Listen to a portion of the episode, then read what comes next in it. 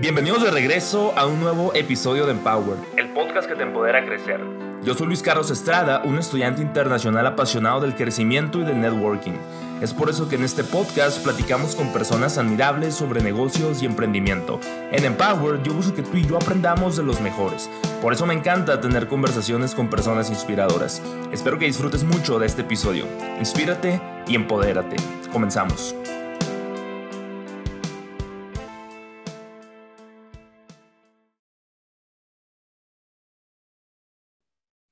Y bienvenidos de vuelta a un nuevo episodio más de este podcast de Empowered. Yo soy Luis Carlos Estrada y pues estamos continuando aquí esta serie que tenemos más enfocada en negocios, en emprendimiento y todo eso. Y ahora traigo a una invitada muy especial, Paulino Caña. Bienvenida.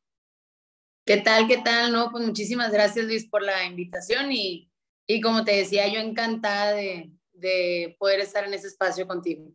Sí, muchas gracias. De hecho, pues no nos conocemos en persona. Es la primera vez que tenemos la oportunidad de platicar.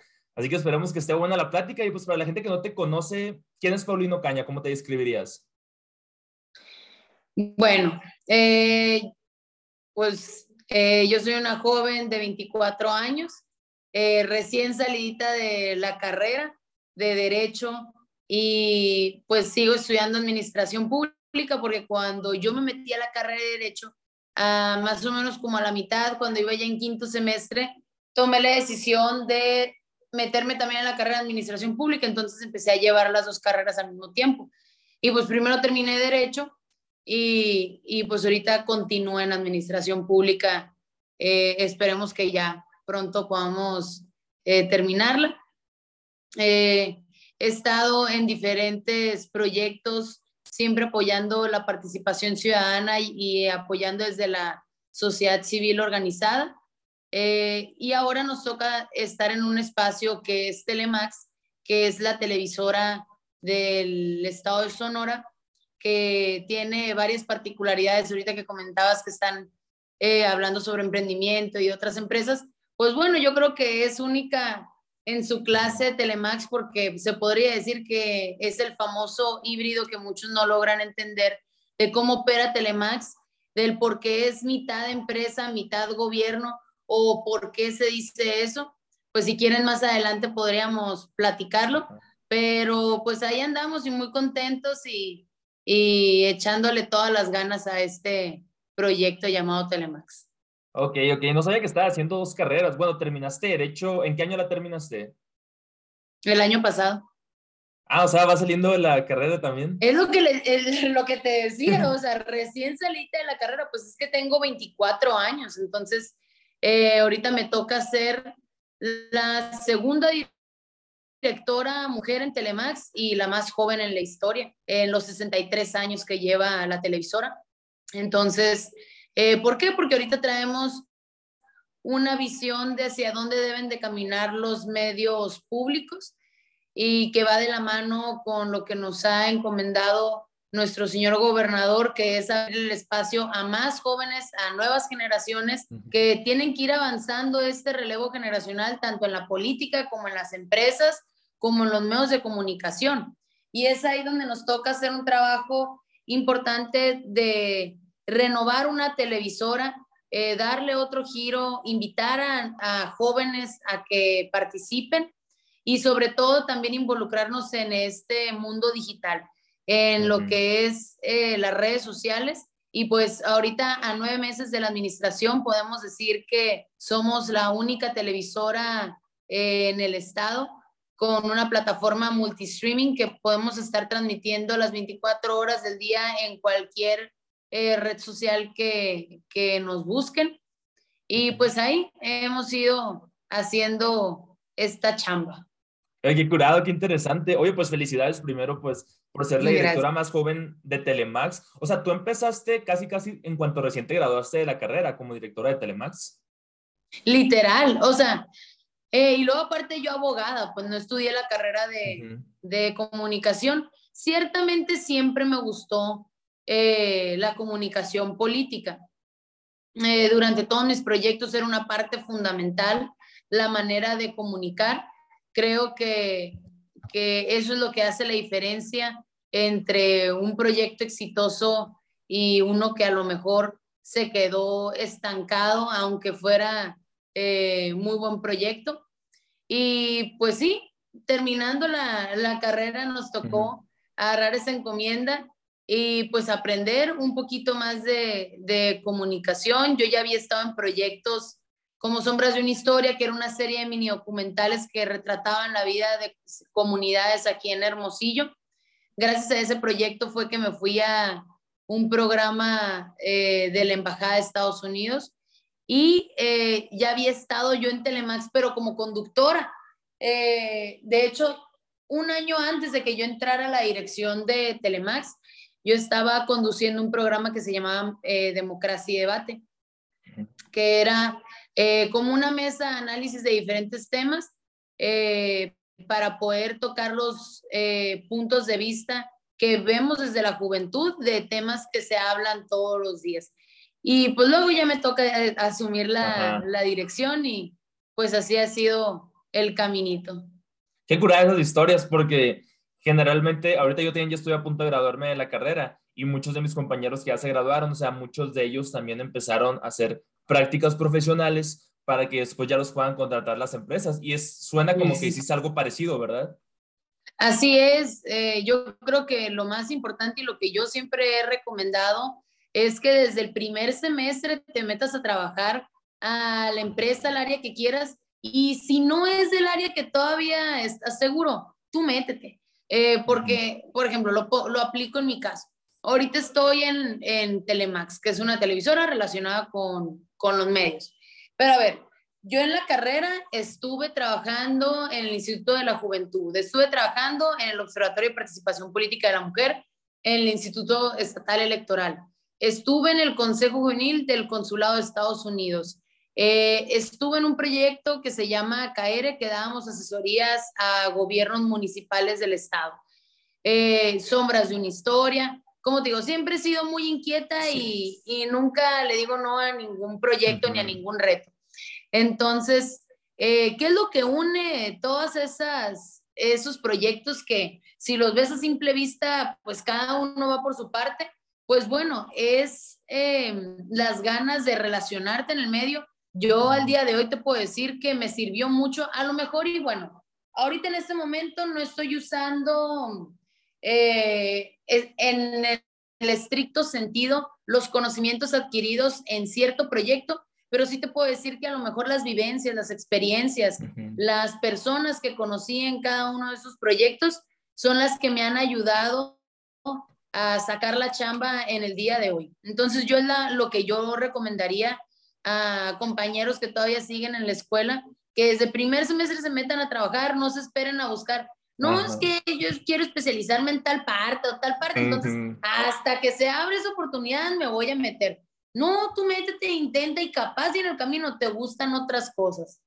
Ajá, de hecho coincido mucho con tu consejo ese, porque yo, yo empecé a trabajar en mi segundo año de la, de la carrera porque no hablaba inglés, pues entonces no podía, no era como que podía agarrar trabajos en la escuela y así, aparte con la visa pues nomás puedo trabajar dentro de la uni. Y, y eso que dice, o sea, de estar en diferentes áreas, a mí se me hace muy importante porque muchas personas pues de nuestra edad, o sea, yo tengo 23 y se me hace así como que cuando recién estamos empezando la carrera, como que siempre nos visualizamos como que en cosas muy fregonas, pero a la vez es como que no existe, ayer lo platicaba, de hecho también con William, que uno de mis invitados del podcast, y estamos platicando, o sea, que los comienzos no son grandes, o sea, en los comienzos nadie te aplaude, los comienzos generalmente, o sea, no es como que alguien te va a invitar a comer, no es como que te van a tratar de que, ah, qué buena onda que estás aquí, no, o sea, los comienzos son como, pues como la palabra lo dice, o sea, es el comienzo apenas, o sea, no tiene ni siquiera raíces, o sea, apenas primero puedes construir para abajo tus raíces y luego ya es cuando vas a empezar, pues, a florecer en el futuro. Y, y sí, o sea, es muy importante tener también como que, o estar abiertos, pues, de mente de, ah, ok, o sea, a lo mejor esto no es lo mío, pero pues si es la única oportunidad que tengo abierta en este momento, vamos a tomarla. Y me acuerdo que muchas personas, y a lo mejor probablemente también te ha tocado a ti, que muchos dicen, ellos o sea, no abarques tanto, o sea, el que mucho abarca, poco aprieta, pero pues primero tienes que abarcar mucho, pues para saber qué apretar también, ¿no? Totalmente de acuerdo con ese dicho, Luis, porque, pues mira, yo te puedo decir, a ver, alguien podría decir el que mucho abarca, poco aprieta, y me lo dijeron una vez en la carrera, fíjate. Eh, estábamos hablando en las banquitas ahí ya después de clases y yo siempre he sido muy vaga, la neta, o sea, de estaba en ese proyecto y luego en ese proyecto y este y este. Y yo siempre le decía a los maestros, a lo mejor y, falto a clases, pero te apuesto lo que quieras que en el examen te voy a sacar el 10 y al final del día esa es tu forma de comprobarme que sí aprendí, pues. Y ya estamos platicando con, con, con unos compañeros y unos me decían, porque les dije, ah, no, no voy a entrar a esta clase porque tengo que ir a tal evento y ta, ta, ta, ta, de fuera. Y me dijeron, no, pues oye, ya nos vamos a graduar y yo tengo una boleta de 10, algo así me dijeron, yo tengo una boleta de 10 y tú te la vives en la vagancia. Y entonces yo le dije, pues sí, tú a lo mejor tendrás la boleta perfecta, la de puros 10, pero yo tampoco hago malos quesos, digo, yo también traía, yo me gradué con un promedio de 97 y sí, a lo mejor no iba a todas las clases, eh, era muy vaga, como te digo, pero es lo que le dije, al final del día, tú y yo vamos a ir a presentar nuestro currículum a cualquier empresa y en tu currículum van a ver, y en el mío, que nos grabamos de la misma escuela, más o menos los mismos promedios, pero conmigo van a ver todo, eh, toda una lista de actividades extracurriculares que al final del día en cualquier empresa y ahora que me toque estar del otro lado de la moneda, yo te digo que en qué me fijo cuando veo un perfil, porque me llegan todos los días de perfiles de camarógrafos, productores, etcétera, etcétera. ¿Y qué es lo que me fijo? Ese extra, porque el ah. estudiar una carrera y todo ya no te garantiza un éxito en un futuro ni te garantiza un trabajo o que puedas sacar cosas. Muchas veces también los trabajos están, es más el, make it happen, pues, o sea, el cómo hacer que las cosas sucedan, el que traiga ese feeling es quien realmente te ayuda a sacar la chamba del día a día, porque puede haber expertos en producción y todo, pero a la mínima complicación, ah, no, ya se les frustra la vida y el mundo y no pueden sacar la chamba. Y hay veces que es esa vagancia, ese, ese olfato de haber andado ya en la calle y que te hayas topado con más situaciones de la vida, lo que te ayuda a resolver los problemas en un futuro. Siempre en una empresa eh, vamos a preferir a alguien que sepa, eh, que sea resolutivo, que tenga la capacidad de resolver problemas.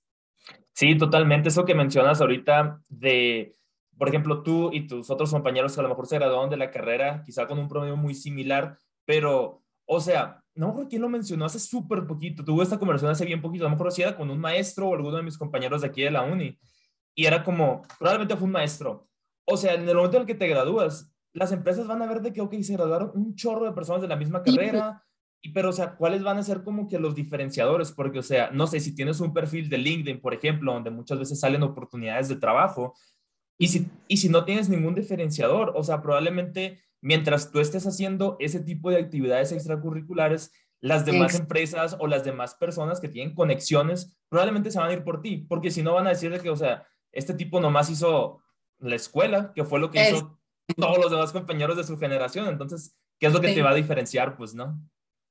Sí, porque muchas veces un currículum no te habla, pues, o sea, y en las grandes empresas no se ponen, ya que llegas a etapas más avanzadas, te hacen la entrevista eh, personal y todo, o te llegan a poner a prueba, pero si de entrada tú pones un currículum y nomás pones recién egresado y estudié esto y eso son mis habilidades, un currículum básico, pues no te va a decir nada, no, no vas a ser el candidato más óptimo. Y sobre todo, pues mira, a mí me tocó crecer en la, en la jungla de derecho de ahí de la Universidad de Sonora, que nos graduamos por generación alrededor de 250 mm, abogados.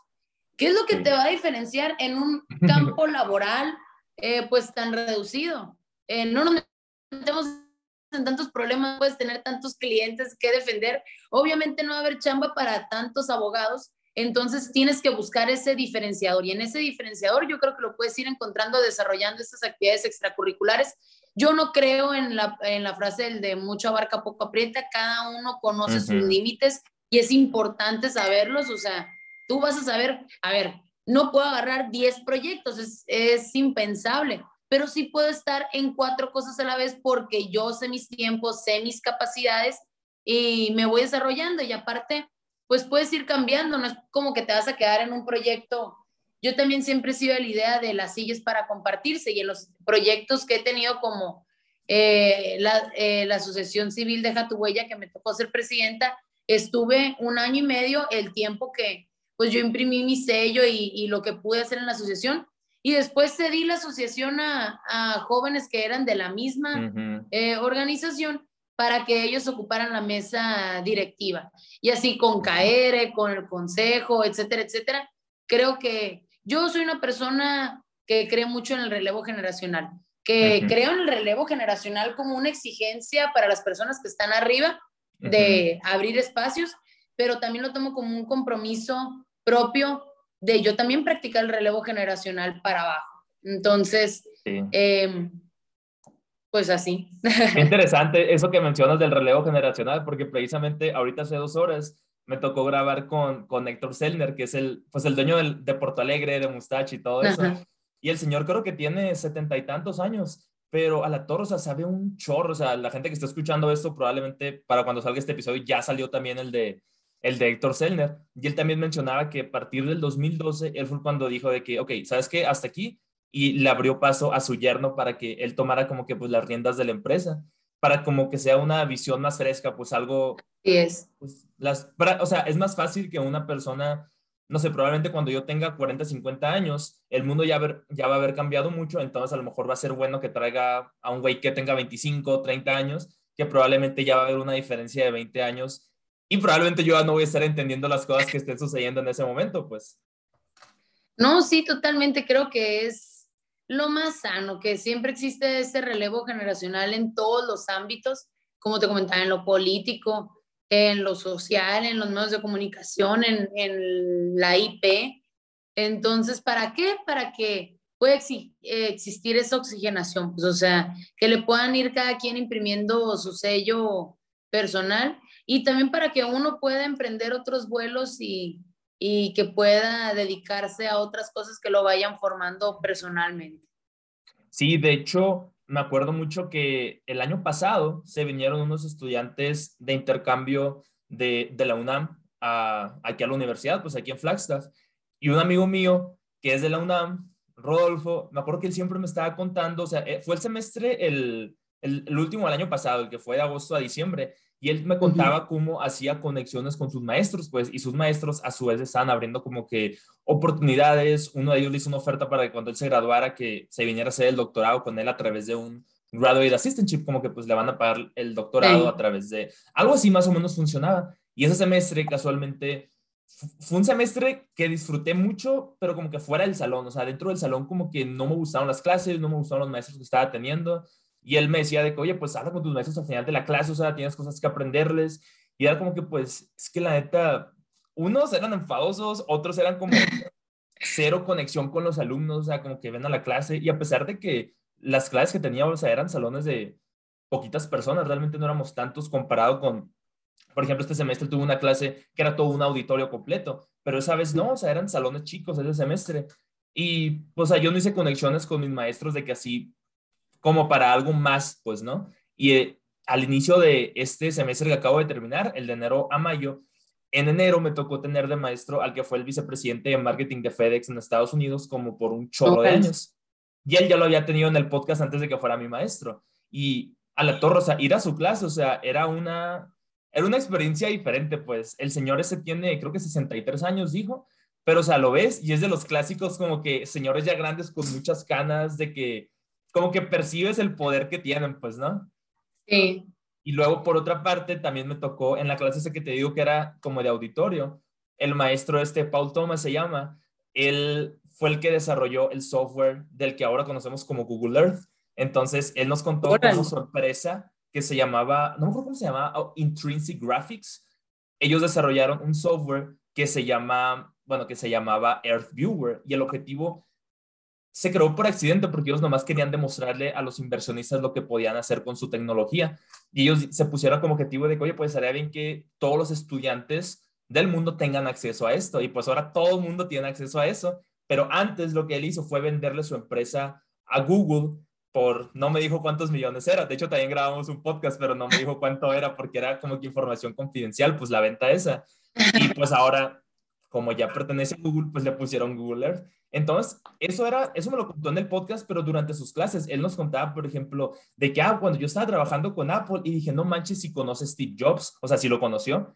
Y al final de una de esas clases me acerqué y pues dijo que sí había llegado a trabajar con Steve Jobs y me contó un chorro de experiencias. De hecho, si lo buscas en LinkedIn, nomás pones Paul Thomas en todas sus experiencias, en todas, ha sido como que el CEO o el presidente de las compañías. De hecho, también, de hecho, en, en uno de los, de los proyectos finales nos dijo que mandáramos nuestro currículum y nuestro, como una cover letter para, era un proyecto pues nomás de la clase y dijo, ah, mándelo este correo. Y era una empresa que creo que estaba en África, la empresa, Comasa se llama, y era así como, pues dije, ah, pues vamos a mandarlo, era como una simulación. Pero su correo era arroba comasa y dije, no manches, él tiene que ver con esto. Y ya lo busqué y eres el presidente de esa empresa también. Y dije, no manches, o sea, esta persona sabe demasiado. Y ahí fue cuando ya por fin seguí el consejo de mi amigo de que, oye, pues sí está interesante hacer conexiones con los maestros que sean de ese calibre, pues porque hay muchos maestros que son como académicos y hay otros maestros que les llaman practitioners, que son los que ya tienen experiencia en el mundo real así de negocios, pues. Y creo que ahí ya cambia la cosa. No sé cómo ha sido tu experiencia con eso en, bueno, cuando, cuando estudiaste derecho por esos años y pues ahorita que estás en administración pública. Pues yo siempre he sido, fíjate, desde que yo estaba en, en, primaria, secundaria, yo estuve en una escuela Montessori donde siempre nos inculcaban el que fuéramos muy, que tuviéramos esa cercanía con el maestro, no tener una relación tan impersonal de, ah, toda la clase yo me siento y cada quien en su rollo. No, siempre nos acostumbraron a, eh, pues que viéramos a los maestros un poquito más como amigos, sin faltar el respeto, sin nada, siempre entendiendo que pues ellas, ellos eran los maestros. Y pues yo creo que eso me lo quedé para toda la vida, porque en derecho también, ahorita te puedo decir que tengo que muchos amigos que fueron mis maestros. Y yo ahorita, porque yo ahorita también, o sea, tengo 24 años, pero también tengo muchas amistades mucho más grandes que yo por el mismo medio, eh, por cómo se han dado las cosas de la vida y porque también eh, hasta el día de hoy, aunque estés estudiando o no estés estudiando, siempre es bueno consultar y siempre va a haber gente que te pueda asesorar, que te pueda eh, ayudar en tus problemas a partir de una experiencia personal o desde sus propios conocimientos. Entonces, siempre eh, tratar de, de, pues, sacarle lo mejor a todas las personas, nunca sabes que, nunca se deja de aprender y nadie tiene la verdad absoluta. Entonces, es importante hacer estos conectes y qué mejor que que con maestros de la misma facultad que tienen muchísimo que, que aportarnos.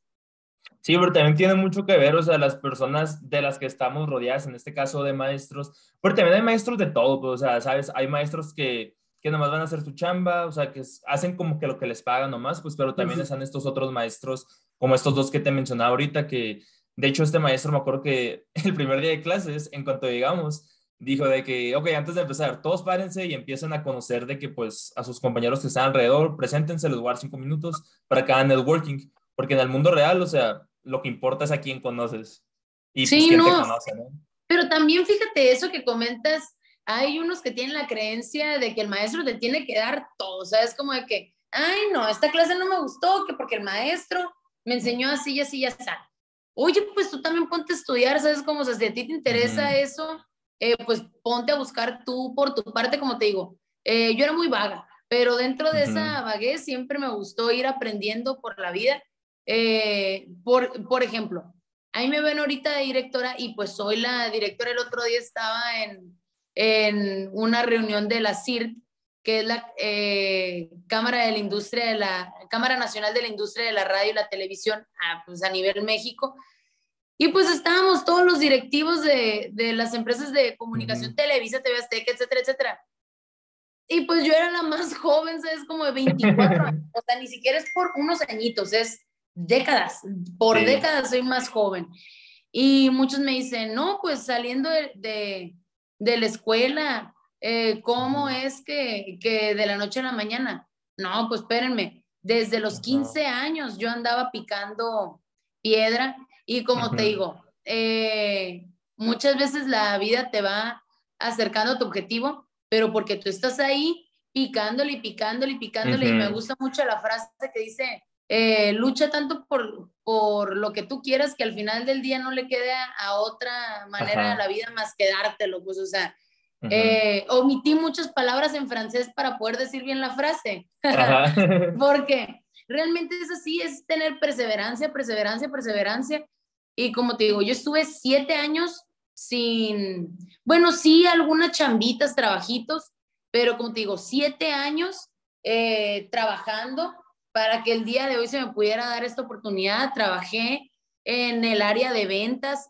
trabajé en la administración pública, trabajé en la sociedad civil organizada, eh, también con los ayuntamientos.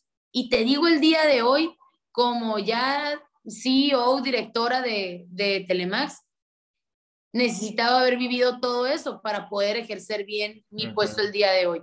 Porque uno piensa a lo mejor en una tele, ah, nomás necesitas ser súper creativo y ser el de las ideas y ver, eh, entenderle mucho al tema de la televisión. Claro que no, cuando ya estás de director en una empresa, el otro día estaba viendo yo sacando cuentas de eh, los bancos, los números, eh, los proveedores, todos los pagos que tienen que hacer, todos los gastos que tiene la empresa, los ingresos. Tienes que aprender, aprender del área de ventas porque esa es la parte medular de, de, una empresa para que funcione. Las relaciones que tienes que, tener y que seguir cosechando para poder expandirse. Eh, también me sirven mucho los conocimientos jurídicos que llevo desde la carrera porque también en el tema de las telecomunicaciones cada día se van reformando y nosotros como televisora tenemos que estar actualizados. Y también de la administración pública porque Telemax es una empresa del gobierno del estado, entonces también tenemos que cumplir con la parte gubernamental. Y es ahí donde te quedas, ¿qué carrera pude haber estudiado yo que me hubiera hecho o que me hubiera dado la lista mágica para ser directora de Telemax? Comunicación, no, porque no lo es todo. Derecho, no, porque me hubieran faltado las demás partes. Entonces, yo es lo que, lo que sí me gustaría dejar de mensaje y cada que puedo y que me preguntan, yo es lo que les digo, eh, sean vagos, correteen por la vida y, y, salgan a perseguir la chuleta y nunca va a haber conocimiento que te estorbe. Al final del día, nunca va a haber una persona, una amistad, eh, conocimiento, una carrera, un diplomado extra que te venga sobrando. Al final del día, todo lo vas a usar para futuros proyectos que se te presenten. Sí, ¿qué tan fácil o qué tan difícil fue para ti, por ejemplo, cuando estabas en la prepa, en la carrera, al momento de tratar de conseguir oportunidades, al momento de tocar puertas, me imagino que pues mucha gente te dijo que no, otra gente te dijo que sí, como en todo, pero te hago esa pregunta porque se me hace muy como, no sé, todavía no lo logro entender cuando muchas personas que tienen la oportunidad o sea, si tienes un celular en tu mano, o sea, ahí tienes un chorro de oportunidades infinitas. O sea, ya no importa tanto si estás viviendo una vida de privilegio o una vida de no privilegio. Al momento que ya tengas un celular, o sea, ahí puedes encontrar un chorro de oportunidades pues, si le metes cabeza. Pero mucha gente, o sea, muchos estudiantes específicamente, me relaciono, o sea, me identifico mucho porque pues tú y yo somos estudiantes todavía. Y muchas veces creemos o como que nos autosaboteamos y decimos de que, oye, pues es que no creo que me vayan a aceptar o la veo muy difícil o es que no, mejor ya que pasa esto, voy a intentar esto y a final de cuentas, o sea, el tiempo se va yendo y todavía existen muchas personas, muchos estudiantes que salen de la carrera casi, casi como entraron, pues nada más y con un título. Y eso que mencionas de las experiencias se me hace muy, muy como, pues creo que vital y incluso te, como que te, te llena el tanque de autoconfianza, pues, ¿no? Porque dices de que, ah, ok, o sea, yo soy capaz de hacer esto y a lo mejor una persona que todavía no ha tenido esas experiencias no sabe ni de lo que le estoy hablando. Y yo me identifiqué mucho con eso en el área como que de autosaboteo precisamente, porque en febrero marzo de este año estaba hablando, fui con el maestro este que te digo, el de FedEx, y fui a su oficina y le, yo nomás le quise, yo nomás le dije, oye, ¿puedo hablar cinco minutos con usted? Nos quedamos como dos horas hablando esa tarde. Y le dije, oye, es que pues al estar como estudiante internacional, le digo, o sea, sabemos que las oportunidades están limitadas, le digo, o sea, yo no puedo trabajar en nada que no sea fuera de la escuela, tengo las horas limitadas, al momento de graduarme, o sea, no es como que una empresa aquí me puede contratar porque tengo que pasar por un proceso legal larguísimo que la mayoría de las empresas no están dispuestas. Y le digo, a mí lo que me preocupa mucho es salir de la carrera y no sentirme preparado, le digo, o sea, al estarlo escuchando a usted hablar durante la clase, o sea, que ni siquiera trae un PowerPoint, que ni siquiera trae una hojita de notas, simplemente que todo su conocimiento, pues nada más como que lo está escupiendo. O sea, ¿en qué momento voy a llegar a eso? Yo le digo, o sea, porque estoy batallando mucho y siento así como que no manches, o sea, no sé nada de nada, le digo. Y, y ya me acuerdo que me dijo Luis, o sea, creo que te estás exigiendo demasiado y realmente las empresas, me dijo, o sea, con el currículum que tienes, de todas las actividades extracurriculares de las que hablábamos hace rato, pues eso cuenta mucho, me dijo. Y las empresas, me dice, o sea, cuando recién te vas graduando, no les, no les importa toda tu experiencia profesional, o sea, les importan las actividades extracurriculares, porque dice, pues, como, como alguien que tiene entre 22 y 23 años que se gradúan de la carrera, más o menos en ese, en ese rango de edades, o sea, ¿cómo esperas que tenga 5 a 10 años de experiencia para, para puestazos? Y a veces nos pasa mucho, o sea, no sé si a ti también te ha pasado que, que vemos, por ejemplo, oportunidades al momento, pues, y, o sea, que no estamos capacitados quizá para eso y que, o sea, no hay forma en la que nos acepten. Es como, por ejemplo, la otra vez estaba checando trabajos como que directores de diferentes empresas de aquí y, o sea, todas te pedían al menos entre 10 años de experiencia, haber manejado un chorro de otras cosas, pero regresamos a, a lo de los comienzos, o sea, no podemos tener comienzos grandes, pues primero es como que podemos dar pasos grandes, pero no podemos como que saltarnos etapas, porque imagínate que te han superpuesto cuando realmente no estás capacitado aún, o sea, lo vas a echar a perder, pues entonces tienes que, tienes que pasar por ciertas etapas para, para poder llegar preparado, pues, ¿no? Sí, ahorita, fíjate, eh, rescato tres puntos de, de, lo que comentas. Ahorita me, me preguntabas, eh, fue difícil irme incorporando, ir eh, yendo a pedir trabajo, etcétera, etcétera. Sí, sí fue difícil. ¿Por qué? Porque te lo digo desde eh, de cuando está en el observatorio hicimos una investigación sobre esto, que es una limitante o es un o la misma sociedad te pone más obstáculos al ser mujer y luego aparte sufres doble discriminación al ser mujer joven. Entonces, sí, yo sí creo que haya, por eso siempre mi tema ha sido impulsar el relevo generacional, porque muchas veces en muchas partes te cierran puertas por el ser joven, dependiendo también mucho del área. Pero a mí me tocó mucho enfrentarme con eso, de los jóvenes nomás pueden hacer esos trabajitos, por ejemplo, en la política. Eh, en los eventos los jóvenes van y ponen sillas y ya, y hasta ahí llegó el trabajo del joven en la política cuando realmente se pueden ir desarrollando muchas políticas públicas para los jóvenes, así un sector eh, históricamente marginado porque se le ha visto nomás como mulas de carga y no como eh, sujetos eh, con, libre pensamiento y que también tienen autonomía para también desarrollar diferentes trabajos. No se les reconoce tanto esa, se reconoce tanto esa figura. Y, y sí, sí fue difícil, sin embargo, yo creo que la clave número uno es perseverancia, perseverancia, perseverancia, porque en la vida te vas a encontrar grandes aliados. Eh, como te digo, yo estuve siete años picando piedra, desde los 15 años yo me metí y dije, ¿sabes qué? Me quiero meter a la política. Y me acuerdo que le hablé a un candidato por Facebook de que, oye, me gustó eh, eh, tu campaña, ¿cómo va? No sé qué, yo te quiero ayudar. Y ahí andaba por las colonias, yo cargando los souvenirs así como Santo Claus. Y, y dirás, ah, no, pues wow, ¿cómo estás contribuyendo a la política de, de, tu comunidad? Todo. Pues no, pero ahí estaba relacionándome en el medio, porque qué era lo que yo quería ver, cómo hablaba, cómo se expresaba, cómo daba un discurso así improvisado, eh, cómo se organizaban los eventos en las colonias. Fui aprendiendo poquito a poquito, nunca esperes, bien lo dijiste, llegar el día de mañana y también creerte merecedor. Por ejemplo, yo creo mucho en el proceso de, el servicio social, las prácticas, que tienes que pasar por eso para después contratar a alguien. Te lo cuento ahorita. Eh, yo siempre decía, te lo voy a contar desde las dos anécdotas, desde yo buscar una oportunidad y era ponerle todas las ganas, todo el, todo el empeño, pero también tiene que haber un punto en donde te retribuyan, porque también no vas a estar de practicante toda la vida y que también no hay un extra, ya no sea eh, ya sea económico, ya sea eh, profesionalmente, que te estén brindando algo o por educación, no sé, pero que tú tengas ese eh, beneficio que es debería de ser recíproco por el trabajo que estás haciendo. Está bien que empieces como practicante, pero tú también debes de saber cuándo emigrar un proyecto cuando no te van a dar una oportunidad, pues porque hay veces que lamentablemente gente se aprovecha y ahí te tienen, y ahí te tienen, y ahí te tienen y nunca te van a dar esa oportunidad.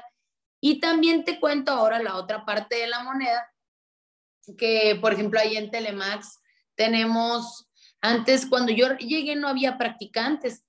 Y eso es lo que dije, ¿cómo no va a haber practicantes? Es vital para una empresa porque de los mismos practicantes deben de ir saliendo los nuevos puestos.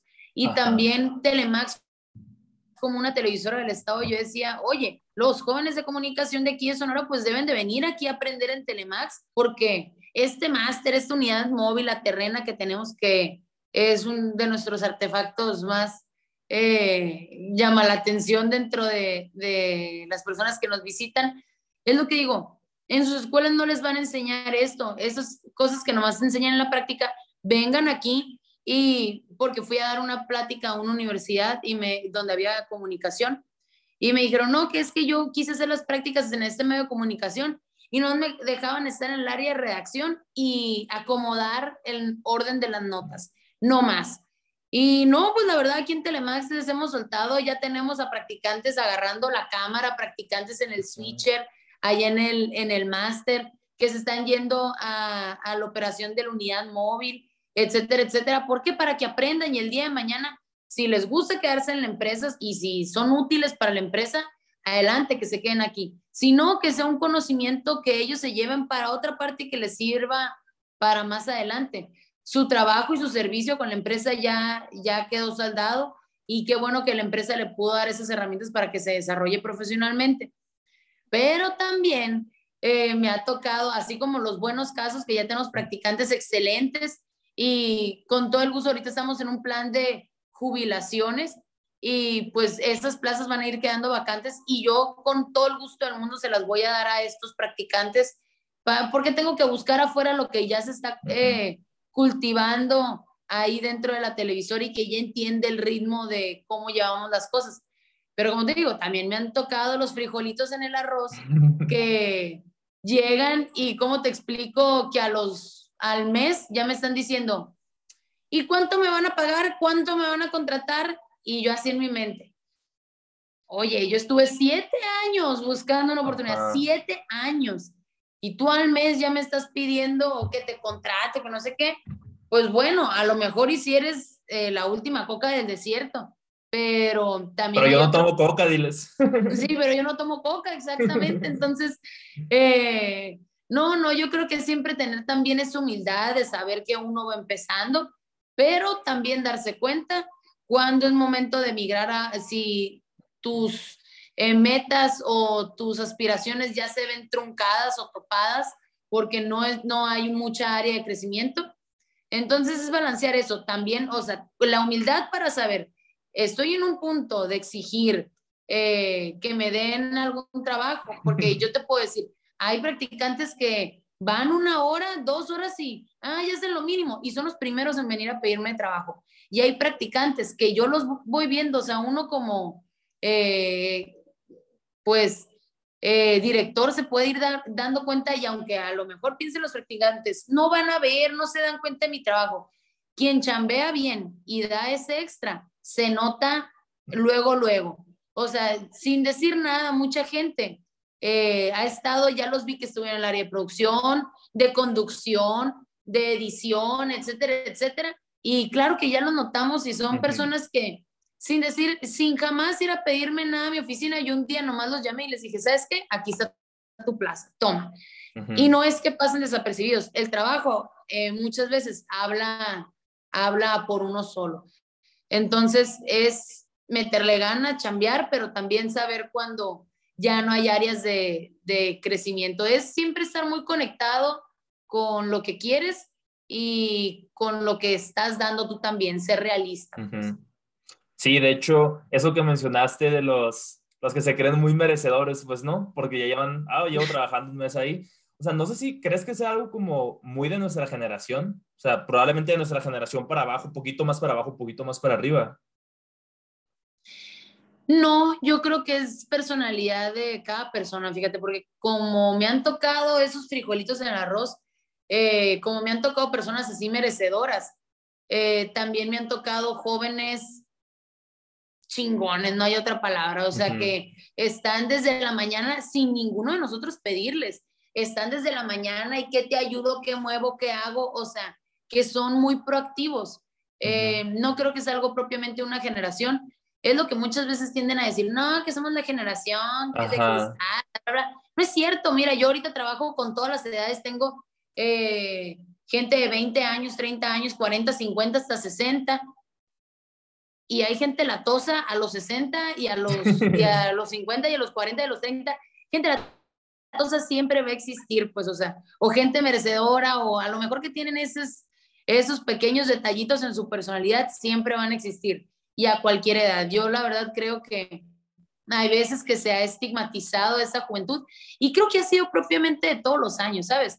Así el otro día estaba hablando con una persona y me dice, no, pues a ver, ahorita, por ponerte un ejemplo, que critica a nuestra generación por el reggaetón. No, que es el peor género de música que había en la vida. Oye, cuando salió el rock, también cómo estaba la sociedad histérica. No, que el rock es satánico y no sé qué, tantas cosas decían. Y ahorita ven, en, cuando están criticando el reggaetón, ven como, ay, sí, los que, eh, lo que escuchan rock y no sé qué, ya muy, muy finos.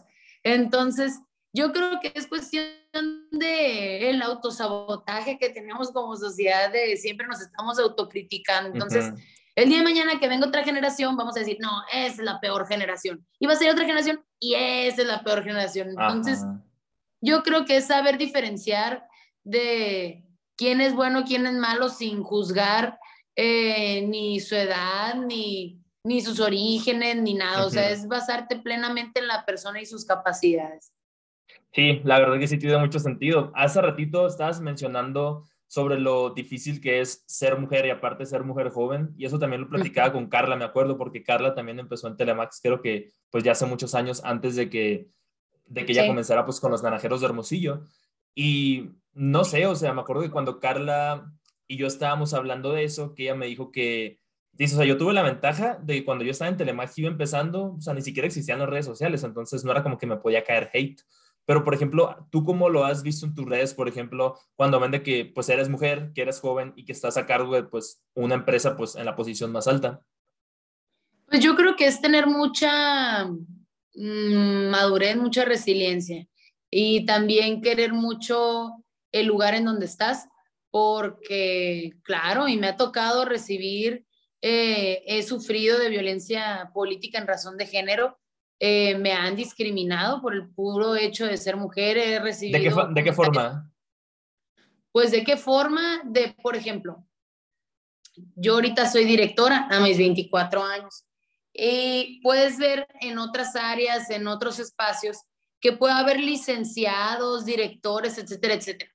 Llego a un lugar y estos, aunque sean eh, jóvenes hombres, ellos son licenciado, ingeniero, director, eh, coordinador, etcétera, etcétera. Y a mí me dicen, hola Paulina.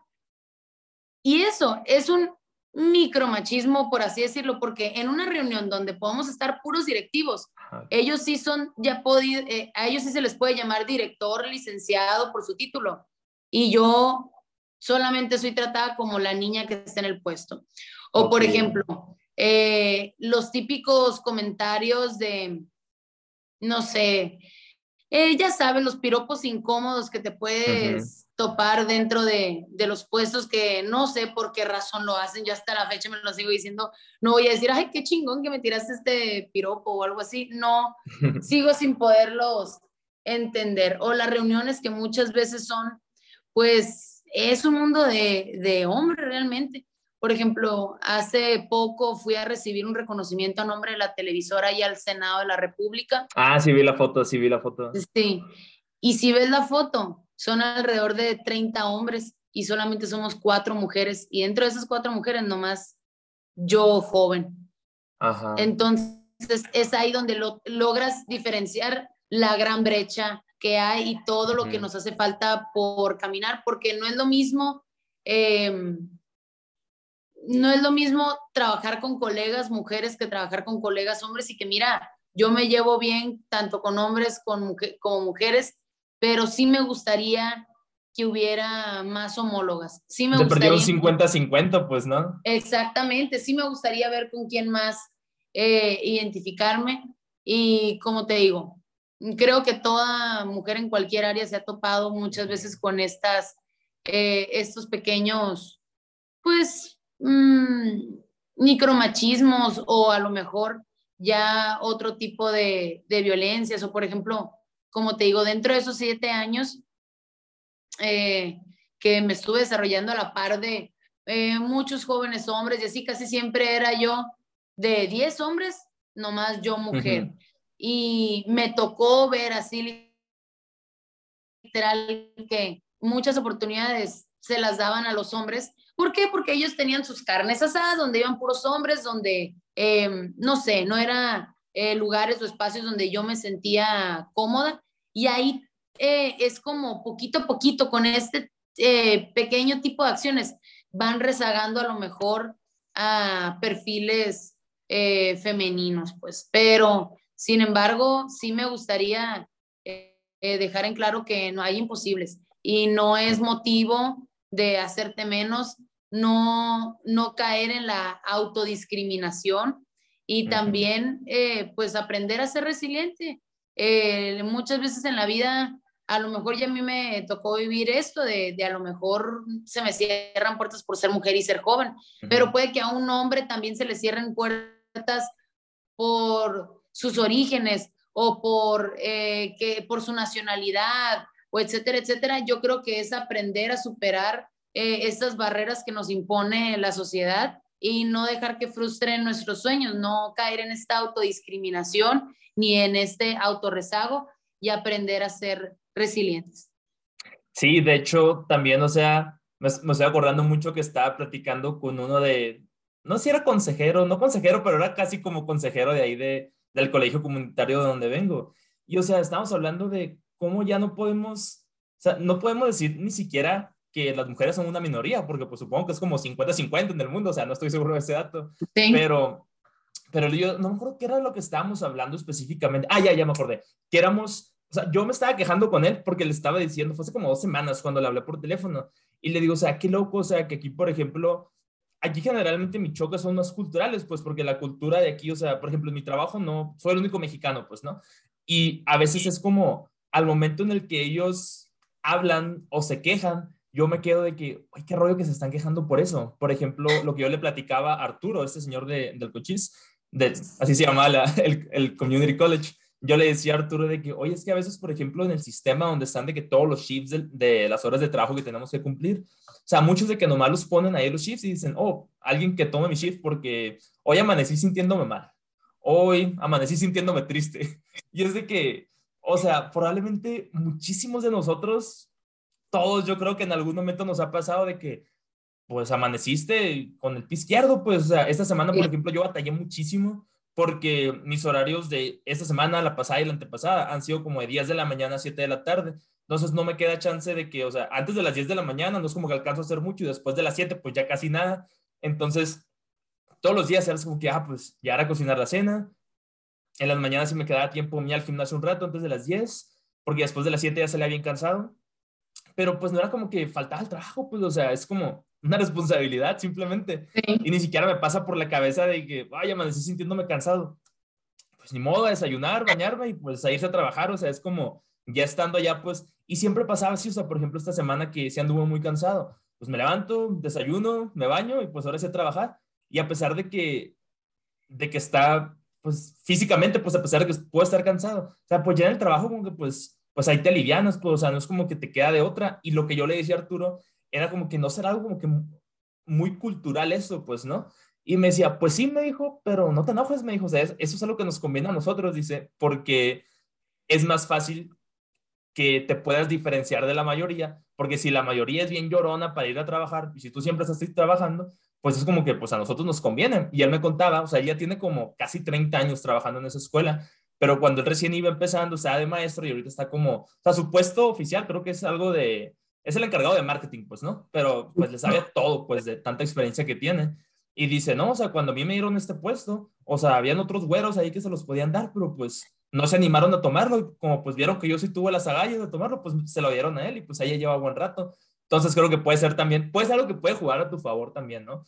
En tu caso también como, en tu caso pues como mujer y mujer joven, pues puedes estar dejando incluso pues un precedente para que si otra mujer joven después quiere tomar un puesto parecido al tuyo o involucrarse en eso, la demás gente que tiene como que el poder para decidir si sí le van a dar la oportunidad o no, van a, van a tomar de ti como, como referencia, pues de que, ah, pues si la Paulina pudo, pues esta mujer vamos a darle la oportunidad también porque ya hay un caso de éxito con alguien en las mismas condiciones, ¿no? Esa es mi motivación todos los días, Luis. El saber que estoy ocupando un puesto y que lo estoy haciendo con todo mi empeño, con todas mis ganas y toda mi dedicación.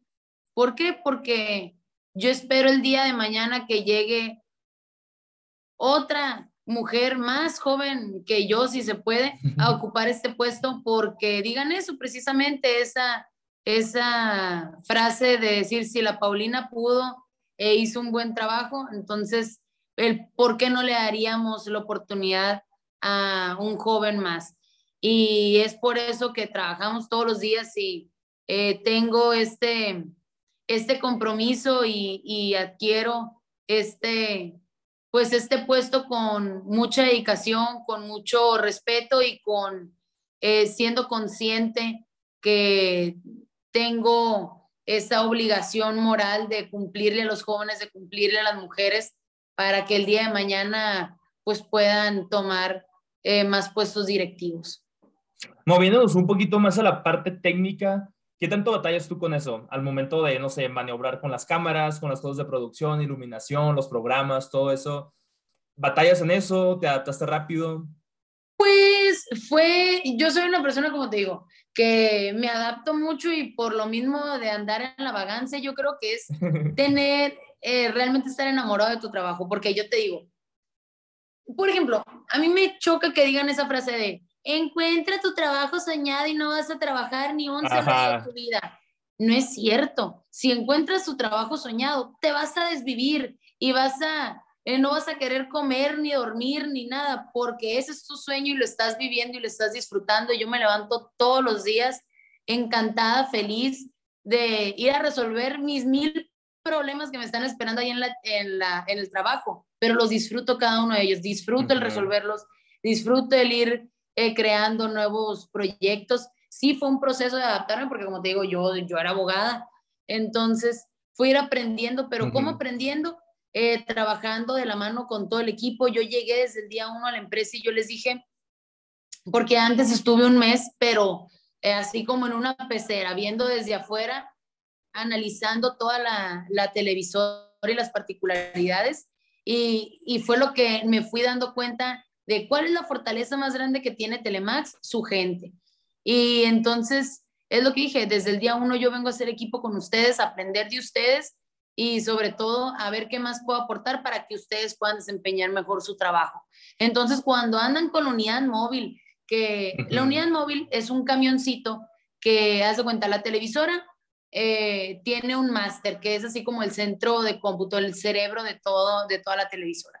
Y es donde manejan todas las, las eh, eh, pues pantallas de las cámaras, todo, de ahí manejan, de manejan todo.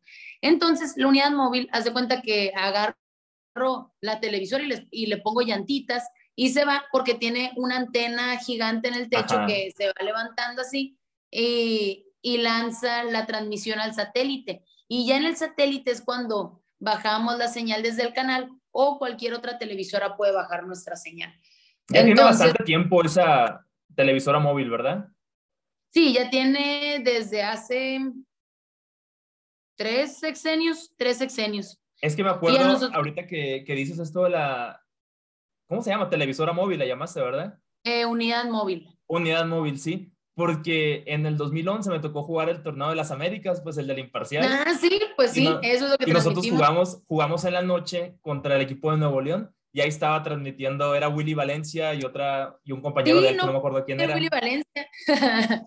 sí, ahorita estamos transmitiendo, por ejemplo, los Juegos Nacionales con ADE, y ahí está el Willy Valencia, y está, eh, ahorita en esa nueva administración, pues, eh, le metimos unos cierritos más y le equipamos más, y estamos haciendo producciones de otro nivel, por ejemplo, como te digo, estamos ahorita en los Juegos Nacionales, y pudimos hacer la producción del triatlón, que fue con dron y todo, que lo seguimos hasta allá, hasta el agua, y luego cuando se fueron en bicicleta, o sea, fue una producción de alrededor de 15 cámaras, dos drones, eh, llevábamos como 30 personas y salió excelente. Entonces, como te digo, yo disfruto. ¿Y por qué? ¿Sabes dónde andaba yo cuando estaban haciendo las, las transmisiones?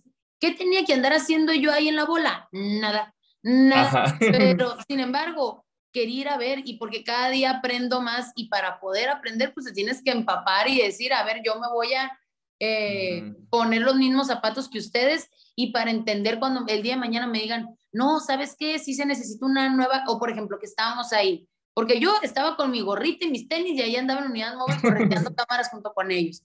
Y así me decían, oye, qué loco, no nos había tocado en todo ese tiempo ver una directora que anduviera aquí con nosotros cuando no es necesario que estuvieras, eh, que estuviera yo ahí. Y por ejemplo, pero ahí es donde te puedes dar cuenta de muchas cosas de, por ejemplo, el dron, lo estuvimos volando y, y luego lo tuvimos que bajar un dron porque se sobrecalentaron las, las baterías porque estaba haciendo un calor de 45 grados y pues obviamente no hay aparato que aguante tanto calor y necesitábamos tener, eh, ponerlas a enfriar, etcétera, etcétera. Y por ejemplo, ahí me pidieron, no, que unas, unas baterías y no sé qué, y yo, ah, pues pásenlo a administración y administración. Me dijo el gerente, ¿para qué necesitan unas baterías? O sea, si ahí tienen eh, ya baterías, ni al caso, nomás quieren tener de extra, así. Y yo le puedo decir, no, porque realmente en la producción y en el trabajo de campo ya vi la necesidad, pues. Y eso es una pequeña particularidad de lo que te digo, que te ayuda en meterte a la operación. No encerrarte en tu oficina de director, porque si te encerras en tu oficina de director, no vas a entender realmente los problemas que pasan en tu empresa. Tienes que vivir los problemas junto con tu personal. Son un equipo. Eh, realmente eh, a mí me gusta denominarme como a lo mejor líder junto con ellos y jalar eh, la televisora junto con ellos, no como una jefa que nomás dicta órdenes sin realmente escuchar su versión ni, ni incluirlos en la conversación. Ajá, y está interesante esto que, o sea, lo, lo haces como de cerca pues con ellos y me imagino que pues eso a su vez incrementa la confianza de los empleados para contigo, pues, o sea, si tienen una bronca es como que, ah, pues le puedes decir a la Paulina de esto, de esto y de esto, y o sea, ya se conocen porque, o sea, ya han pasado más tiempo juntos en el área de trabajo y pues ya hablan el mismo lenguaje, pues también, ¿no? Totalmente, y desde el día uno todo el mundo le di mi celular y cualquier problema que tengan ahí me hablan al WhatsApp y nos comunicamos, o sea, y siempre ando, por ejemplo, desde el día uno yo me la vivo, no, te lo juro que casi no paso tiempo en mi oficina, o sea, mi oficina voy ya cuando tengo que ver temas, eh, pues ya más minuciosos, etcétera, etcétera, pero casi siempre me puedes ver en el área de noticias ahí caminando, no es como que le llamo, pueden traer al gerente, no, yo voy a su área ahí para también ver qué andan haciendo. Ajá. Y ahí saludo a los reporteros y mi toteo y a ver qué onda, sí. Por ejemplo, es que son ese tipo de cositas que, que te dan risa de cuando recién llegué y que me fui pasando por todas las áreas. Y no es que yo sea token ni nada de, del orden y la limpieza, pero yo decía, ¿por qué tienen un cochinero acá y esas bodegas clandestinas? que si no me hubieran dado paseando por los pasillos, no me hubiera dado cuenta. Ya de ahí limpiando y sacando el cochinero que tenían y todo. Hicimos dos oficinas eh, nuevas. Luego también estaba pasando por, por los pasillos y allá los editores que tenían rezagados por ahí que no llegaba ni el viento eh, para allá. Eh, voy viendo y voy pasando y veo sus sillas, pero así totalmente destartaladas y yo, ¿por qué no habían dicho nada? ¿O porque no les habían cambiado las sillas? Es posible, porque esperaron que, hasta que llegara yo. Y yo, no, pues es que nunca nadie lo había notado. Y al día siguiente, pues les compramos sillas nuevas a todos, o sea, y es lo que les digo, son pequeñas cosas que tú creerás, ay, qué insignificante, está hablando de unas sillas y esto una televisora. No, pero ese tipo de cosas la gente lo valora. Y si tú tienes a un equipo eh, de trabajo eh, contento, feliz, puedes hacer toda la chamba mucho mejor. Por ejemplo, con esto de los Juegos Nacionales, te pongo un ejemplo, se atrasó la inauguración, lo que tú quieras, y, y luego las competencias de atletismo son muy, eh, son muy largas, bla, bla, bla. Y estuvieron el equipo hasta las 2 de la mañana transmitiendo, y ahí están a las 2 de la mañana, y luego empezó a llover y recogieron todo. Total, llegaron a sus casas como a las 4 de la mañana. Y yo les dije, oigan, si mañana quieren entrar una hora y media tarde, no hay problema. No, jefa, porque mañana también tenemos que ir a grabar tal cosa y nosotros, y entraron a las siete y media de la mañana. Yo les di todavía la posibilidad de faltar y ellos me dijeron, no, porque no te queremos quedar mal, jefa, porque sabemos que tienen este evento en la mañana. Y ese tipo de compromisos y lazos que haces con la televisora, porque al final del día ellos lo operan, yo no agarro una cámara, yo no edito un programa, ellos son los que lo hacen y si ellos están contentos y ellos lo, eh, se sienten feliz con la empresa, lo van a hacer de la mejor manera. A que si yo los estuviera excluyendo y que jamás los pelaran ni nada, les iba a pedir un favor el día de mañana y ellos, ¿cuándo tú me haces un favor? Entonces, eh, yo creo que es muy importante el área de recursos humanos dentro de una empresa. Sí, cierto. Me estoy acordando mucho, por ejemplo, cuando estaba trabajando, antes de transferirme a la uni, en el Community College, estaba trabajando en la oficina de Financial Aid con, con Angie, que era, que era mi supervisora en ese entonces. Y me acuerdo que una noche de octubre nosotros teníamos que ir a la High School de Douglas para, como para ayudar a los nuevos alumnos que iban a ser freshman al siguiente año académico con su proceso de, para aplicar para el FAFSA, pues para el Financial Aid que el gobierno federal les iba a dar. Y pues es un proceso que es muy, es muy minucioso, está muy difícil, pero después de todo el training que tuve, le agarré la onda a todo, excepto a la parte de los taxis. A los impuestos, nunca le entendí esa parte del proceso y mi jefa siempre ah, estaba ayudando. Un tema. Todo un súper tema. Y de hecho también esa noche fuimos, Arturo, el que te mencionaba hace rato, el que te digo que le sabía todo de todo, fue él, fue allí mi jefa y, y fui yo. Pero a mí no me tocaba trabajar en la tarde, pues. Pero me acuerdo que mi jefa me dijo, oye Luis, o sea, ¿me puedes hacer el paro de ir con nosotros en la tarde, pues para que haya alguien más que le entienda? No, pues sí, le dije, todo bien, o sea, no, era, no tenía nada que hacer. Pero después también, por ejemplo, cuando, yo, cuando a mí me tocaba pedirle permiso de que, ah, podemos, por ejemplo, yo trabajaba de lunes a viernes y mis horas estaban distribuidas como que pues proporcionalmente, pero a veces era como que, oye, quiero el jueves y el viernes, tengo que salir de viaje por X cosa, puedo meter todas las horas entre lunes y miércoles. Ah, pues sí, lo está bien. Entonces era como, creo que había mucha flexibilidad por ambas partes y pues, de hecho, o sea, su hijo es muy amigo mío y la semana, la semana antepasada también estaba en Phoenix, pues él, por ejemplo, y, o sea, nos hicimos muy amigos, pues así como a pesar de que ya me había graduado y todo eso. Una pregunta, ¿cuántos empleados tienen en Telemax? 150 empleados. Ok, ¿y cómo es el proceso de reclutamiento? ¿Tú tienes algo que ver en eso o hay un departamento distinto? Cuando llegamos pusimos un área de recursos humanos porque no existía, entonces fue como que no, es vital en una empresa que haya el área de recursos humanos. y, y, pues le establecimos y se van filtrando a partir del área de recursos humanos y, por ejemplo, si no hay vacantes disponibles, casi siempre eh, tenemos temas como los descanseros, de que tienen días libres y necesitamos cubrir a personas. Y ahí tenemos personal que es muy, eh, pues ya tiene varios años ahí en la, empresa y por la ley federal del trabajo y, las, y los contratos colectivos, etcétera, etcétera, temas eh, laborales, se les dan muchos días de vacaciones. Entonces, eh, a veces por esos días tenemos que cubrir a gente. Entonces, nosotros en vez de andar buscando y así, porque tenemos que resolver los problemas en tiempo de un día, dos máximo, pues checamos las hojas que tenemos ahí guardadas que nos van y nos dejan y, ah, bueno, este, mira, es editor, eh, llámenle para ver si puede cubrir estos 20 días, etcétera, etcétera. Ok, hoy es interesante esa parte. Y moviéndonos un poquito más a la parte más como empresarial de Telemax, ¿En qué dirías que se van sus gastos más fuertes y en qué se van sus inversiones más fuertes? Gastos más fuertes siempre, eh, pues en la nómina. Eh, también pues pagamos mucho de luz y satélite. Entonces, pues sí, o sea, es básicamente lo que vivimos, pues, o sea, aparatos conectados las 24 horas del día y pues el satélite que pues no es nada económico. Y pues nuestras inversiones más fuertes en seguirnos eh, expandiendo. Ahorita estamos por hacer una inversión fuerte para abarcar cuatro ciudades más, entonces estamos invirtiendo en la compra de antenas. Luego otra inversión fuerte pues es remodelar las escenografías. Desde que entré yo, a los dos meses me aventé la escenografía de noticias y luego la escenografía de otro programa que se llama La Casa de Todos, del Fano Campoy. Y ahorita ya estamos por iniciar nuestra tercera escenografía, que es la, el programa del Sabrosón, que es el de cocina. Entonces, como te digo, yo creo que esas serían nuestras inversiones eh, más fuertes y pues cualquier previsto que pudiéramos eh, tener, pues. Salen muy caras las antenas y los satélites, me imagino. No tengo ni idea de un precio. sí. ¿Cuánto pues sale una antena?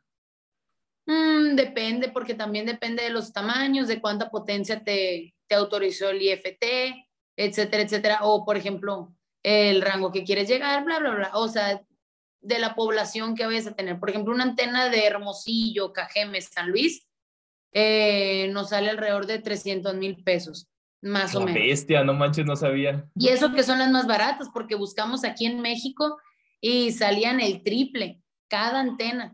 Y mira, te estoy hablando la antena, porque la torre es otra inversión. Los transmisores dentro de la torre es otra inversión, más los demás aparatos que hay en las casetas de transmisión. Pues, o sea, no es barata el, área de la, de la televisión. Y, y como se dice, como por ejemplo, estas antenas nos las estamos trayendo desde Indiana, allá desde Estados Unidos, porque eran las más baratas, porque aquí en México nos salían carísimas, el triple, como que no las revendían. Entonces, eh, pues por eso la estamos comprando allá. O sea, el 300 cada una y es el precio más bajo en el mercado que vamos a encontrar. La bestia, no, no tenía ni idea, era pura curiosidad la pregunta esta. y ahorita también, hace rato platicábamos pues de esto de la innovación, porque, por ejemplo, ahorita nuestra generación y las generaciones que vienen atrás, o sea, ya no vemos tanto, o sea, yo ni siquiera tengo televisión aquí, pues, ¿no? Digo, en mi casa de Hermosillo, pues sí hay, pero, o sea, la televisión... por eso nos puedes ver por redes sociales. Ándale. Pero ¿a qué, ¿a qué target se dirigen ustedes? ¿A qué, ¿A qué sector de la población van? Mira, por naturaleza ahorita la televisión eh, tradicional por señal abierta va pues un sector eh, poblacional de entre los 40 en adelante. Pero ¿qué fue lo que hicimos? Convertirnos, por ejemplo, puedes checar en cualquier medio tradicional de Sonora y no va a haber nadie que esté transmitiendo en las 24 horas al día por las plataformas digitales. ¿Por qué? Porque tanto se lo eh, prohíben sus estatutos como no han querido actualizarse. Nosotros ahorita estamos transmitiendo las 24 horas del día por TikTok, Instagram, Twitter, Facebook y Twitch. Que muchos dirían, ¿qué al caso Twitch? Ah, y YouTube. ¿Y qué al caso Twitch? Que es una plataforma que en el caso. Pues tenemos también gente que nos ve eh, por Twitch y es ahí donde nosotros eh, desde que entramos a esta nueva administración, buscamos renovar la barra de programación, cambiamos todos nuestros noticieros, eh, creamos nuevas producciones como Gila Hikers, que es un programa así como de National Geographic que van por todo el desierto de Sonora y van mostrando su, la flora y la fauna de, esta es una araña violinista y la araña violinista, su nombre científico es bla, bla, bla, te pica, no te le acerques. Y también tenemos programas Estrenamos programa infantil después de décadas que no se hacía ahí en Telemax, que se llama Bookies en Acción, que va dirigido a nuestras infancias eh, sonorenses y que pues ahí vamos poniendo temas que son delicados, que es importante que sepan los jóvenes y digo los niños y, y también que ellos mismos se encuentren un espacio donde expresarse. Es importante como televisora pública darles esa oportunidad de que ellos también reconocer que son sujetos a derecho a las infancias y también darles esa libertad de expresión. También tenemos programas para jóvenes que vendría siendo Ángulos, que es de eh, análisis eh, social y que es pues mesas de, de análisis.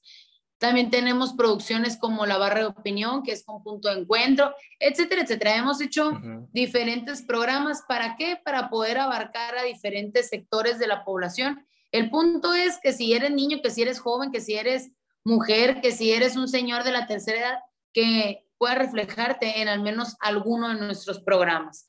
Eh, también hicimos la barra de cine con cortometrajes y películas sonorenses. Eh, que ahorita los estamos pasando. Ayer estrenamos un cortometraje nuevo con entrevistas exclusivas, etcétera, etcétera. Hemos ido teniendo diferente tipo de producciones con la finalidad de, de llegar a las distintas, distintos sectores de la población. interesante eso, o sea que para octubre que empiezan los naranjeros, desde aquí los voy a poder estar viendo entonces. Pues es todo un tema, fíjate, porque muchos dicen, no, que dónde quedó la, la serie del Caribe, que era muy vista por, por Telemax. Sin embargo, hubo un, o sea, al principio le empezó a, transmitir Telemax hace muchos años. Luego, eh, Mega Cable compró los, los derechos de transmisión. Eso es algo muy importante con lo que jugamos nosotros. No podemos llegar a la brava y grabar lo que se nos dé la gana o transmitir lo que se nos dé la gana porque tenemos que tener esos derechos de transmisión. Entonces, Mega Cable compró los derechos de transmisión sin embargo, eh, contrató a Telemax para que produjera eh, todo el, contenido y eh, una parte se lo daban dinero y la otra parte pues dejaban que, que Telemax lo transmitiera diferido. Ya después, antes de la pandemia, desde hace tiempo antes que la pandemia, Sky compró los derechos de transmisión y firmó un contrato por tres, cuatro años. Entonces, eso imposibilita a las demás televisoras a llegar a grabar. Ah, Entonces, ahorita actualmente hay un contrato del por qué no se podría. Sin embargo, estamos teniendo transmisiones como lo son la Liga, la Liga del Río, estamos eh, transmitiendo la Liga Mexicana de Béisbol, estamos transmitiendo los Juegos Nacionales con ADE, vienen los Paralímpicos a Sonora y también los vamos a transmitir. Y también eh, pronto les voy a dar una noticia relacionada con el fútbol, pero todavía no, no puedo, no puedo dar. ok, ok. No sabía, no sabía eso, o bueno, ahora que lo pienso sí sabía, pero no me acordaba que Megacable era quien ahora tenía los derechos y luego lo de Sky, o sea, sí me suena muy, como que siento que sí lo había escuchado anteriormente. Pero o sea que el Oscar Sori y el Willy Valencia ya no están narrando los juegos de naranjeros, o sí lo están haciendo. Sí, porque los prestamos, los prestamos ah, para... ok. Ah, pues de hecho te mandé el podcast con el Oscar Soria, ¿te acuerdas? sí, sí, que acaba de ingresar al Salón de la Fama, uno de los pilares tan importantes de ahí de nuestra televisora y sobre todo el área de deportes, que pues estamos muy orgullosos de él. Sí, de hecho hace, hace creo que tres meses, así que fue sí, fue en marzo, porque yo estaba en la semana de vacaciones del Spring Break y fue cuando me puse a hacer un chorro de podcast así adelantados y uno de esos fue, fue Oscar. Y un mes después, a finales de abril, yo fui a ver un juego de los d y ahí andaba él narrando, pues, pero pues ya al final del juego ya lo saludé y ya me dijo que faltaba muy poquito para que lo metieran al Salón de la Fama. Sí. Qué curado eso, ¿no?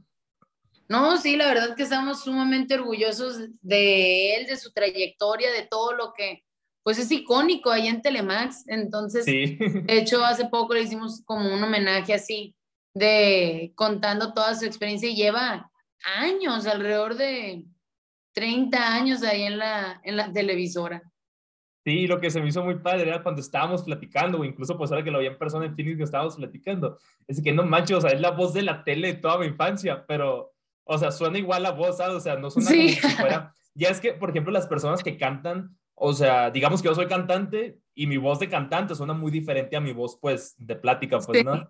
Pero la de él creo que es muy parecida a su voz normal, a su voz de, de narrador. O por ejemplo, eso nos pasa mucho en el área deportiva, por ejemplo, Willy Valencia, así como narra los partidos, así habla en la vida real, o sea, así habla en las juntas y todo, entonces es muy curioso escucharlos hablar porque pues como que ya se les queda esa forma de, de hablar, a diferencia, bueno, no, no es cierto, porque también si escuchas a nuestros conductores de noticias, también de repente se les salen sus tonitos de noticiero, entonces como que ya se quedan dentro del personaje, imagínate tantos años. Ajá, qué curada esa parte. Oye, Paulina, pues ya antes de terminar el podcast, me gustaría meterme un poquito más a, a lo personal. ¿Quiénes son tus mentores? ¿Quiénes son las personas que admiras? ¿Quiénes te dan consejos?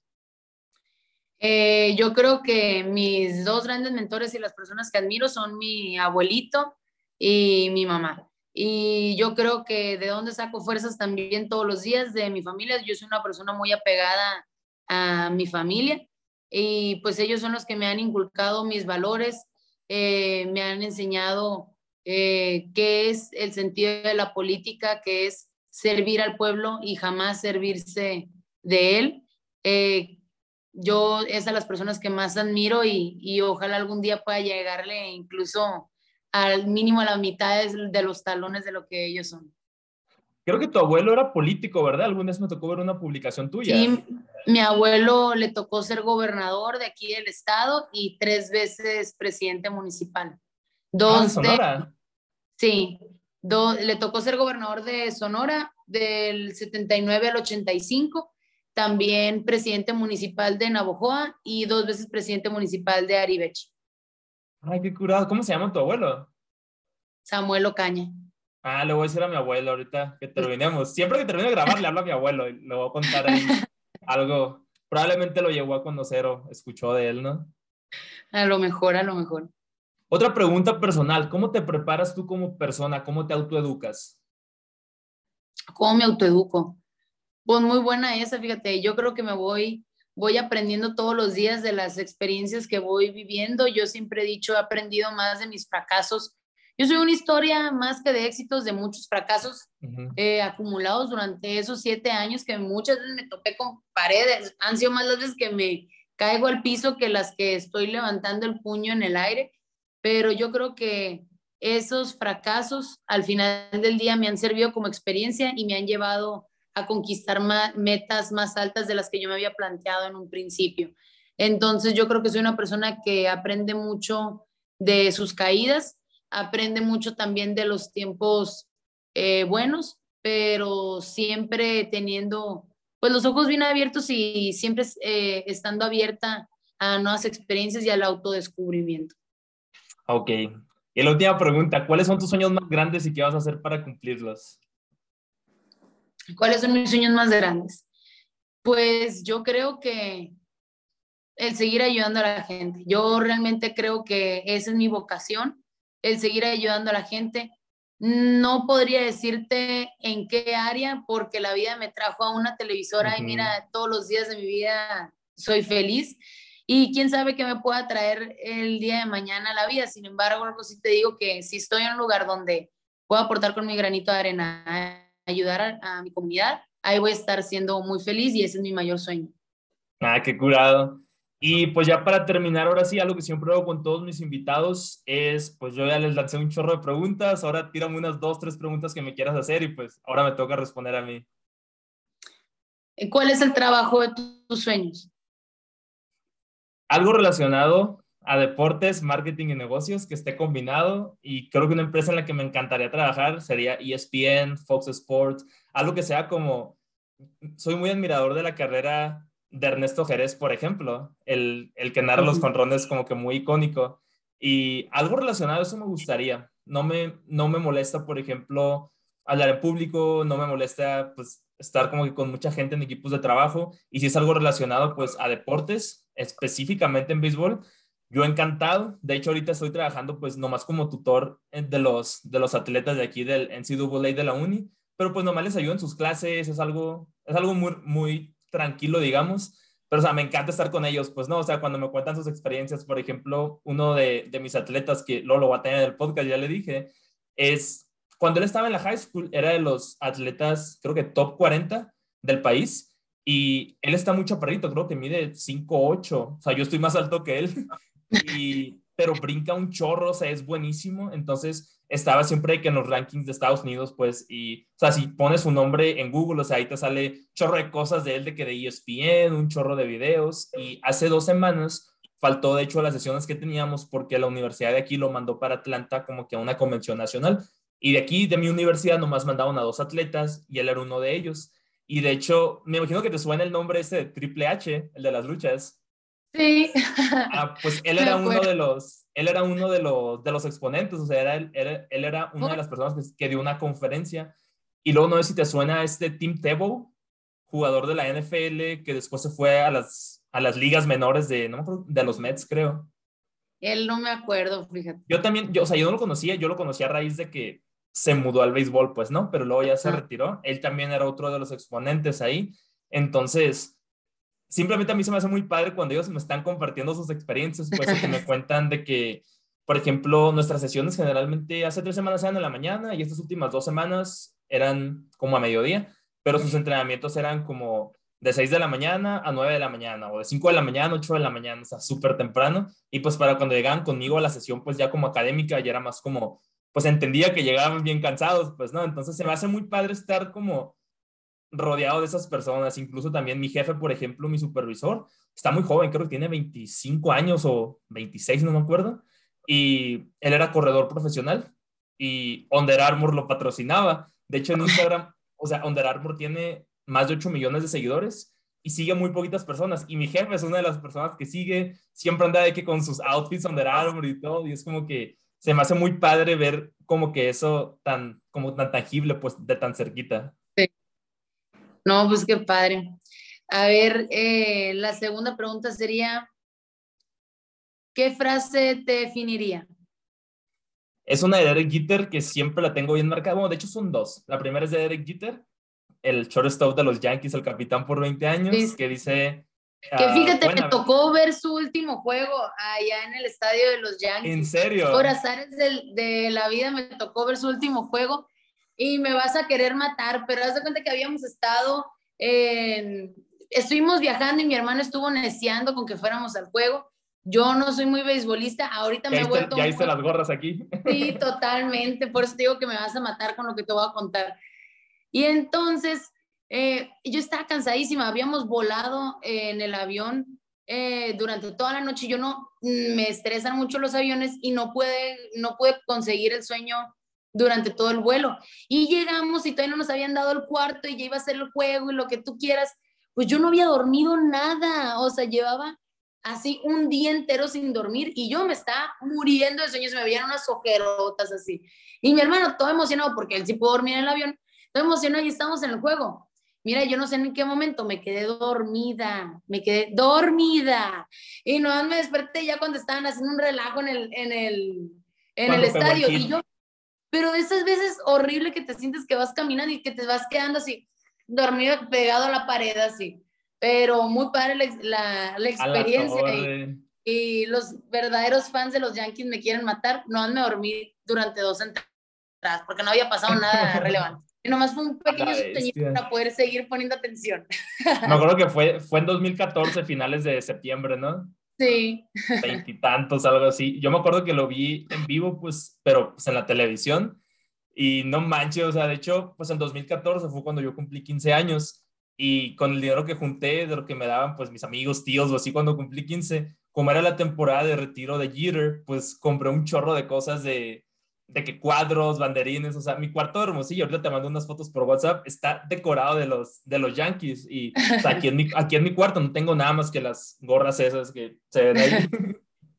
pero, pero sí, la frase esta que te digo de Jeter dice, pueden haber personas que tengan más talento que tú, pero no hay excusas para decir que alguien trabaja más duro que tú. Y como que la llevo muy presente desde siempre, o sea, no importa si tengo talento o no tengo talento, pero si trabajo más duro que los demás, o sea, no es como que alguien va a decir de que, ah, trabajé más que Luis en esta cosa, porque yo, yo puedo decir que trabajé más, ¿sabes? Esa frase es una de las que me define y la otra es de Emanuel Espinosa, que es un cantante del grupo Rojo, es un grupo cristiano que de hecho se formó en Hermosillo hace muchos años y en una conferencia que él estaba dando, es una conferencia viejita del 2012, pero está en YouTube y algo que me marcó mucho, que yo la vi cuando yo recién llegué a Estados Unidos en 2017, que fue pues probablemente 2017 de los años más difíciles que he tenido. Y en esa conferencia, una de las claves que él daba era comienza donde estás, comienza con lo que tienes. Y eso siempre se me queda muy marcado y por eso hago énfasis ahorita contigo hace rato que platicábamos sobre los comienzos y él fue el que decía, o sea, en los comienzos nadie te va a aplaudir. Y, y Emanuel va a estar en el podcast próximamente, pues y me emociona mucho también poderle poderle decir finalmente eso, porque batallé demasiado, o sea, en conseguirlo para, para el podcast y mi papá conoce al baterista de esa banda de hace mucho tiempo y pues yo me llevo bien con el baterista pues desde que está chiquito y le dije, oye, me gustaría mucho entrevistar a Emanuel, le digo, o sea, sé que pues es muy difícil contactarlo, o sea, ¿me puedes ayudar? Y me dijo, sí, me dijo, déjame decirle, se me hace, se me hace que quisiera acordar de ti porque pues yo siempre ando ahí en los conciertos, de hecho, también le regalé mi libro, ahorita te lo voy a regalar a ti también, te lo mando por correo, pero cuando tenía los libros físicos en uno de los conciertos en Tucson en 2018, se lo di a Manuel. Entonces me dijo, ¿sabes que quisiera acordar de ti? Y luego me dice, pasaron como dos horas nomás, eso fue como finales de mayo, hace bien poquito. Y me dijo, oye, me dijo que todo bien, que le mandes mensaje. Y me pasó su WhatsApp y le mandé mensaje y a la siguiente mañana me contestó. Y luego, hace como dos semanas, hemos estado tallando mucho en ponernos de acuerdo, pues por sus, estaban en una gira en Perú y luego en Los Ángeles y así. Y y le digo, oye, ¿qué onda, Manuel? O sea, ¿cuándo nos ponemos de acuerdo para grabar? Me dice que te mandaba mensaje y me mandó un audio de un minuto, o sea, explicándome cómo había estado la gira en Perú, contándome cuándo nos íbamos a comunicar para la grabación y así. O sea, ese audio de un minuto que me mandó, o sea, lo he puesto como 10 veces. no, pues qué padre, qué padre experiencia y, y qué curado todas las personas que has eh, ido conociendo también a través de, de tu podcast, como los medios de comunicación y, y estas nuevas tecnologías nos van eh, conectando. Están muy padres también tus frases. Yo creo que a mí también, yo soy una persona que se va definiendo, siempre voy, eh, soy la morra de los refranes, o sea, siempre voy diciendo eh, frases. Y a ver, por último, ¿qué te preguntaría? ¿Cuál es tu canción favorita? Uf, yo creo que tengo muchas que depende de la época, pero una que traigo muy pegada desde hace rato es una que se llama Surviving the Game de Skillet. No sé si te suena, es una banda de rock. No, pues, fíjate.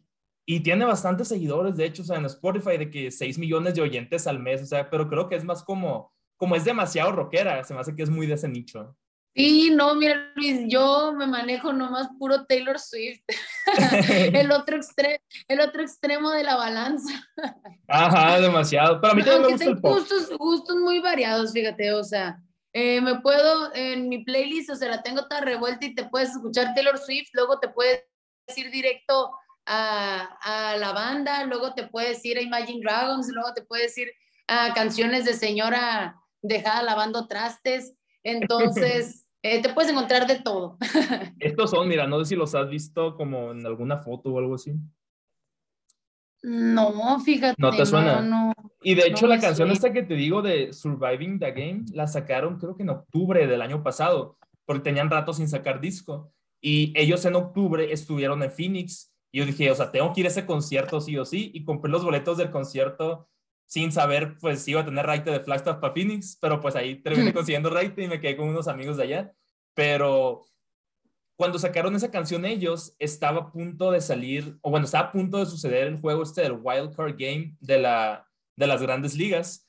Y, o sea, en el comercial ese de grandes ligas sale la canción de Surviving the Game. O sea, escuchas esa canción y está demasiado motivante. Y semanas después, el 15 de octubre, fue cuando estuvieron en Phoenix en el concierto y me tocó estar de que, como era un teatro y todos los boletos eran de que o VIP o general, y los VIPs eran como que simplemente en el, en el, en el teatro, en la parte de arriba, como con sillas y así, todos los demás parados.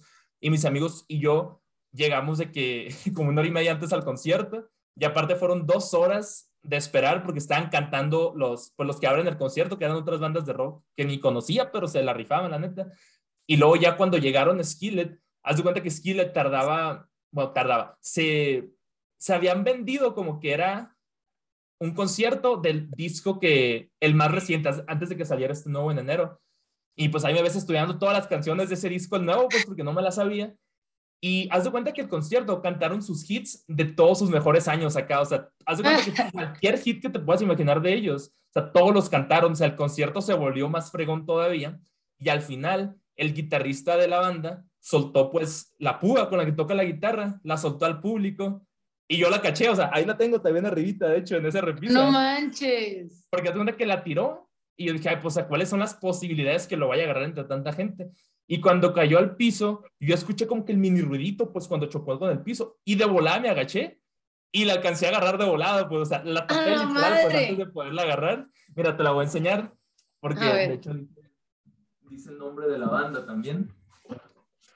Ahí está, mira. No sé si se alcanza a ver con la cámara. Sí, ahí se ve, qué padre. Se, ve bien clarito porque es blanco. Y deja tú, pues qué bueno oído, mira, para haber estado en un concierto y que escucharas cuando cayó la púa. Estás cabrona. Ajá, no, pero sí estuvo, estuvo muy bueno ese concierto. Yo creo que sí, la de Surviving the Game es de, de mis favoritas. Pues antes de terminar el episodio, Paulina, no sé si tengas algo más que agregar. No, pues nada, muchísimas gracias, me divertí mucho. Eh, me gustó mucho platicar contigo, creo que eres un, un morro que eh, tiene muy claro qué es lo que quiere en la vida, que le está echando muchas ganas y no me cabe duda que con tu perseverancia y tenacidad vas a lograr todo lo que te propongas. Ojalá que sí, pues muchas gracias, Paulina. Igual, de aquí para allá lo disfruté mucho esta grabación. Y a la gente que se quedó con nosotros hasta el final, lo apreciamos demasiado. Este fue pues otro episodio de Empowered. Espero que les haya gustado mucho que lo hayan disfrutado tanto y no se olviden de compartirlo en sus historias de Instagram. Me pueden encontrar como arroba Estrada 2. Paulina, ¿cómo te podemos encontrar en tus redes? En todas las redes me pueden encontrar como Paulina o Cana E. Ok. Pues ya saben a dónde ir a seguirnos. A la gente que se quedó, les mandamos un fuerte abrazo y nos vemos en el siguiente episodio. Bye.